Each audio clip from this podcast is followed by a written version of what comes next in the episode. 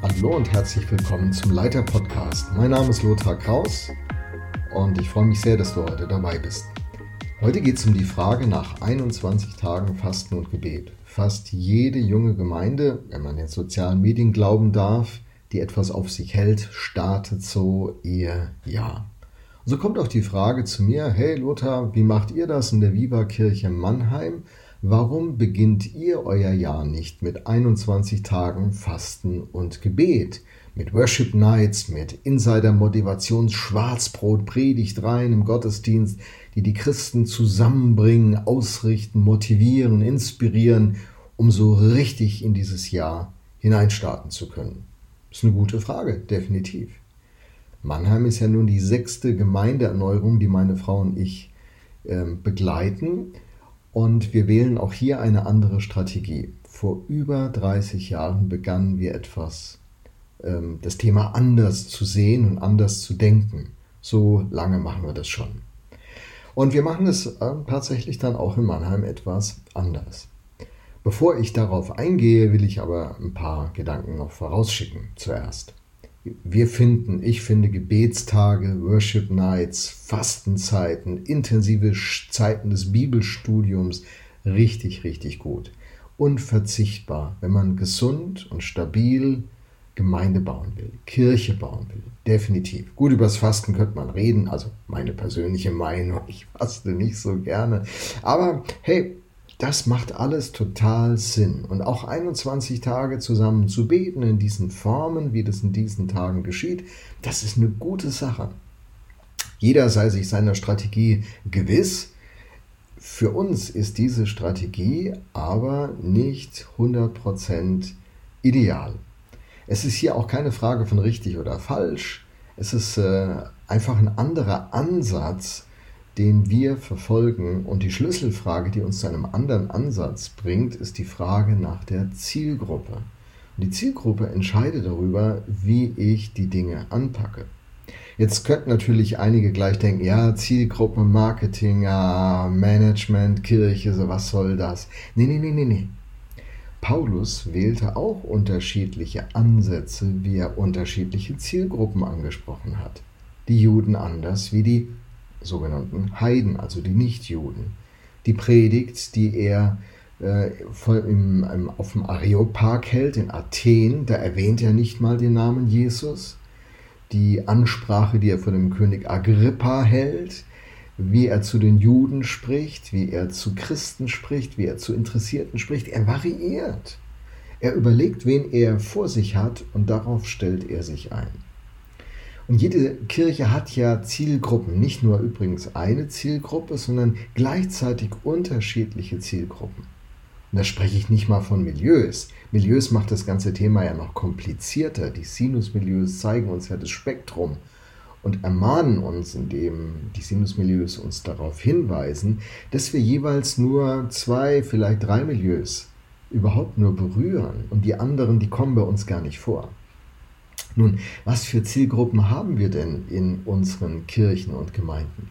Ich denke da vor allen Dingen an vier.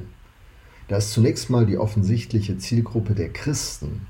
Sie sollen geistlich wachsen, sie sollen reif werden, sie sollen Jesus ähnlich werden, sollen herausgefordert werden, sollen ihre Berufung und Bestimmung finden. Und das Gemeindeleben soll ihnen dabei eine Hilfe sein. Die Gemeinschaft, die entsteht, soll sie voranbringen, dass sie im Glauben stark werden, und stark bleiben. Dann sind da die Kinder von diesen Christen, wenn sie in Familien sind und Kinder haben, sind ja auch Kinder eben dann da, die nicht automatisch den Glauben für sich entdeckt und erfahren, erlebt haben. Und die Wahrheit ist, ganz viele der Kinder in Familien, die Christen sind, ähm, werden nicht automatisch Christen. Viele verlassen sogar Kirchen, Gemeinden, Gemeinschaften. Dann äh, gibt es die Freunde im Umfeld der Christen in diesen Kirchen, die religiös interessiert sind, aber jetzt nicht aktiv gläubig. Manchmal sind es Ehepartner, manchmal sind es Verwandte und Bekannte, die gelegentlich mitkommen, Sympathisanten, die das gut finden, aber deren Lebensmittelpunkt nicht Kirche und Glaube und Nachfolge von Jesus ist. Und schließlich die VIPs, die Very Important Persons, so nennen wir nenne ich unsere Freunde, Verwandte, Kollegen, Nachbarn, Bekannte, die noch keinen Bezug zum Glauben haben, vielleicht nicht mal Interesse am Glauben, aber die gerne mit uns zusammen sind. Vielleicht gibt es noch mehr Zielgruppen für Kirchen, aber das sind mal die, an die ich denke, wenn ich den Gemeindeaufbau reflektiere. Die Frage, die mich dabei beschäftigt, lautet, wann ist eine gute Zeit, um mit diesen Gruppen einen nächsten Schritt zu gehen? Sicher gibt es da Überschneidungen zwischen den Gruppen. Das ist nur um der Systematik willen ein bisschen differenziert. Ich glaube, das gehört eher auch zusammen. Aber äh, trotzdem hilft es ja mal so zu denken. Vor drei Jahrzehnten begann ich zu entdecken, dass die Freunde und die VIPs vor allen Dingen zu einer Zeit im Jahr leichter einladbar, ansprechbar waren, zumindest in den Regionen, in denen ich mit Gemeindeaufbau beschäftigt war. Und diese Zeit im Jahr ist die, Surprise, Advents- und Weihnachtszeit. Nachdem mir das aufgefallen war, bin ich als Freikirchler zur Idee des Kirchenjahres zurückgekehrt, die mir ja zunächst mal nicht so nahe liegt. Das Kirchenjahr beginnt mit dem ersten Advent. Also die Ankunft, die Geburt von Jesus, das ist der Startpunkt. Ich dachte, das ist ein sehr niedrigschwelliger Zugang zum Glauben, diesen Anfangspunkt von Jesus, seiner Geschichte, seinem Leben. Und ähm, ja, dann habe ich das zusammengebracht. Zu keiner Zeit im Jahr sind meine Freunde und die VIPs der Kirche so bereit, einer Einladung zu Angeboten von uns als Kirche zu folgen, wie in dieser Advents- und Weihnachtszeit. Der Höhepunkt ist natürlich der Heilige Abend, aber die ganze Zeit hat ein Potenzial. Und dieses Potenzial, das muss ich sehen und verstehen, wenn mir VIPs und Freunde wichtig sind, die noch keine Verbindung zum Glauben haben.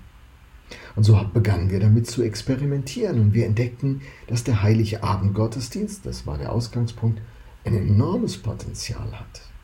Leute sind bereit zu kommen. Die Teilnahme am Heiligabendgottesdienst ist deutlich höher als an allen anderen Gottesdiensten im Jahr.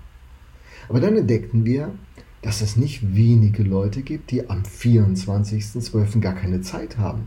Sie sind verreist zu ihren Familien, Sie sind innerhalb ihrer Familien vor Ort in Rituale und Abläufe eingebunden, dass sie gar nicht zum Gottesdienst kommen können, selbst wenn sie es wollten. Und die Wahrheit ist, 95% der Deutschen besuchen keinen Gottesdienst am Heiligabend. Manchmal hat man ja das Gefühl, Heiligabend gehen alle in die Kirche. Ja, weit gefehlt. Fakten sind Freunde. 95% tun es nicht. In den Gemeinden, in denen ich tätig war, und in denen wir dann diese, dieses Potenzial begannen zu entdecken und strategisch anzugehen, da wuchs die Teilnehmerzahl an den Heiligabendgottesdiensten zu sehen, Jahr um Jahr.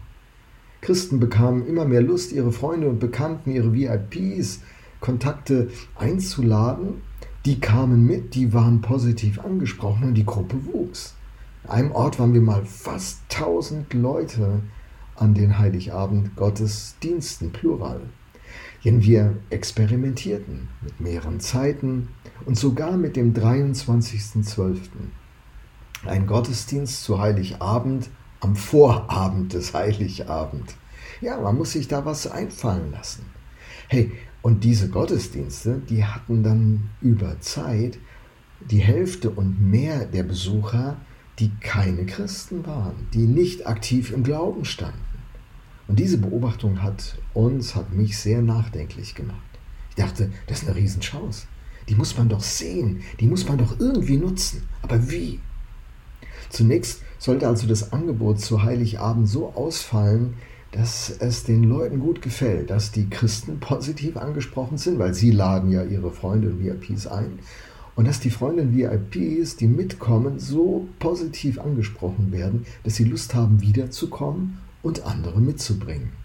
Wenn es den Freunden VIPs richtig gut gefällt, dann wären sie ja bereit wiederzukommen. Das war ein Kerngedanke. Nun weiß ich, in manchen jungen Gemeinden ist es so, die haben so viele Studierende und junge Leute, die sind an Heiligabend überhaupt nicht in der Stadt.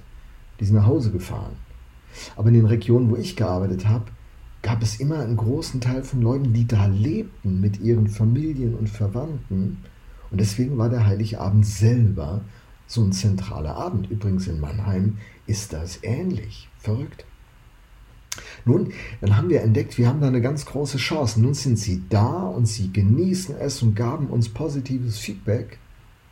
Und dann spürten wir, da fehlt ein Verbindungsstück. Wie geht es jetzt weiter? Wenn wir jetzt eine Einladung hätten zu einer Themenreihe im Januar, die ihre Themen sind und Antworten finden von dem, was Gott dazu zu sagen hat, da könnte was zusammenkommen. Wir müssten begreifen, welche Inhalte sie interessieren welche Formen zu ihnen passen und danach müssten wir Angebote schaffen. Denn gerade jetzt, wo es ihnen noch so gut gefallen hat, sind sie offen. Das müssten wir doch nutzen.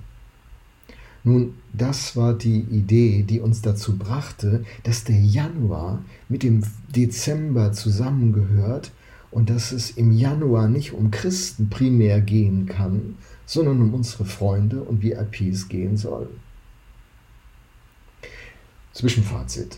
Aus diesen Überlegungen kam es also, dass wir entdeckten, dass der Januar kein optimaler Monat ist für eine 21-Tage-Gebetsaktion. Die könnte man natürlich parallel laufen lassen. Aber die Frage ist, wie viel Fokus kann man auf wie viele Themen parallel in so einer Kirche bringen? Ich bin da nicht so optimistisch. Manche Kirchen machen ja Visionsgottesdienst im Januar und sammeln die Gläubigen und richten sie aus. Das kann man machen. Wir empfanden, dass aber dieses Potenzial, das wir mit unseren Freunden und VIPs haben, wir aber da verlieren würden und es viel, viel Mühe wieder bräuchte, sie zu einer nächsten Gelegenheit in die Kirche einzuladen. Wo doch jetzt die Gelegenheit so einfach vor unseren Füßen lag, die wollten wir nutzen. Unser Gedanke war, die Kirche sammeln und ausrichten, ihre Identität stärken als Kirche, als Gemeinschaft, als Team. Das machen wir im September, Oktober, November. Was wir sonst in den Monaten machen, das erkläre ich im zweiten Teil dieser Episode äh, zu der Frage hier im, auf dem Leiter-Podcast. Nun, ich muss sagen, das war ein toller Gedanke, hat, viele, hat vielen gefallen. Aber er hat auch eine große Herausforderung. Und zwar eine große Herausforderung für die Christen in den Gemeinden, in denen wir tätig waren. Nicht alle waren glücklich darüber, dass es Weihnachten nur nicht in gewohnter Form laufen soll, nicht mal um uns im Kern sich drehen soll, sondern wir etwas für unsere Freunde und VIPs kreieren.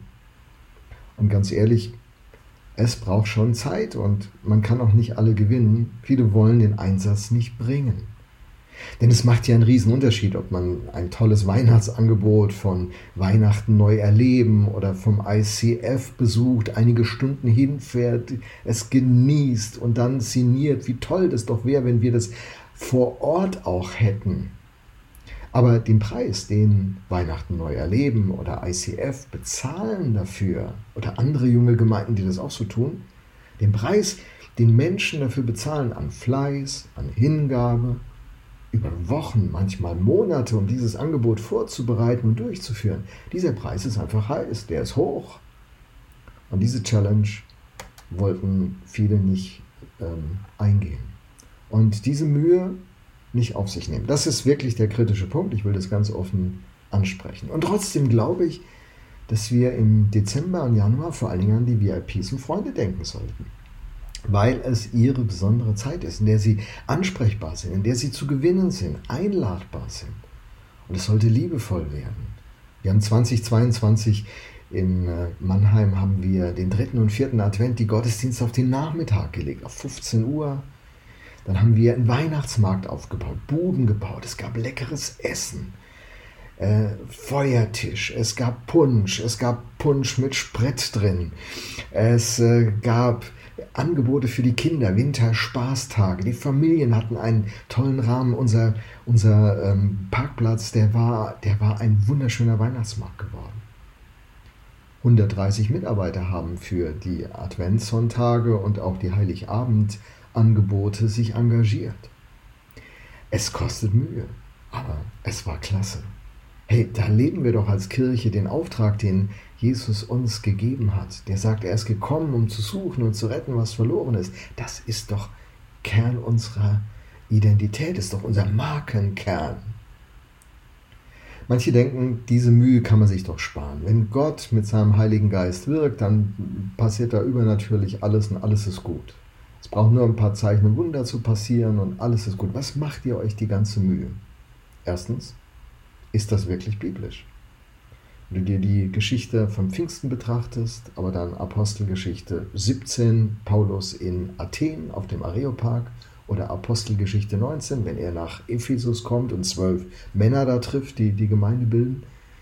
Ich meine, warum hat er denn nicht einfach ein paar Wunder getan? Warum hat er sie gelehrt? Manchmal bis in den frühen Morgen, dass da ein Jüngling vom Fensterbrett ein paar Stockwerke runterfiel. Warum Warum war der Aufbruch nicht im ganzen Mittelmeerraum, wenn das doch alles so einfach gehen würde? Warum hat Paulus äh, den Ephesern gesagt, dass er sie zwei Jahre lang liebevoll besucht hat zu Hause und so viel engagiert hat? Apostelgeschichte ähm, 20, als er mit den Ältesten da am, am äh, Strand über sein Wirken da redet. Wir haben manchmal einen romantischen Idealismus und vergessen, dass im Kern des christlichen Glaubens Hingabe und Opfer steht. Gott, der in Jesus Christus Mensch wird, gibt sich am Kreuz hin. Und diese Hingabe schafft neues Leben. Und so kommt es zusammen. Der Geist Gottes wirkt, er nutzt die Hingabe. Es sind wie zwei Beine, auf denen man läuft. Natürlich braucht es das Offenbar, Offenbaren des Heiligen Geistes, damit Menschen zum Glauben finden. Aber es geht eben im Zusammenspiel mit, mit liebevollen Vorbild sein, mit liebevoll sich um Menschen kümmern, mit äh, liebevoll sich auf den anderen einlassen. Und ähm, das ist, äh, ja, das, das motiviert uns. Und das ist die Strategie, weil die, weil die Zielgruppe, nun, weil die Zielgruppe die Freunde und die VIPs sind, und wir im Dezember und Januar die, eine geniale Möglichkeit haben, mit ihnen liebevoll im Kontakt zu sein. Deswegen haben wir uns strategisch dagegen entschieden, Themen zu fokussieren, die vor allen Dingen für Christen passen. Das ist der, das ist der Grund. Wie machen wir das dann im Gemeindejahr? Wie richten wir die Themen rein in den Gottesdiensten und im Gemeindeleben aus? Das erkläre ich im zweiten Teil. Vielen Dank für dein Zuhören und ich wünsche dir noch einen guten Tag.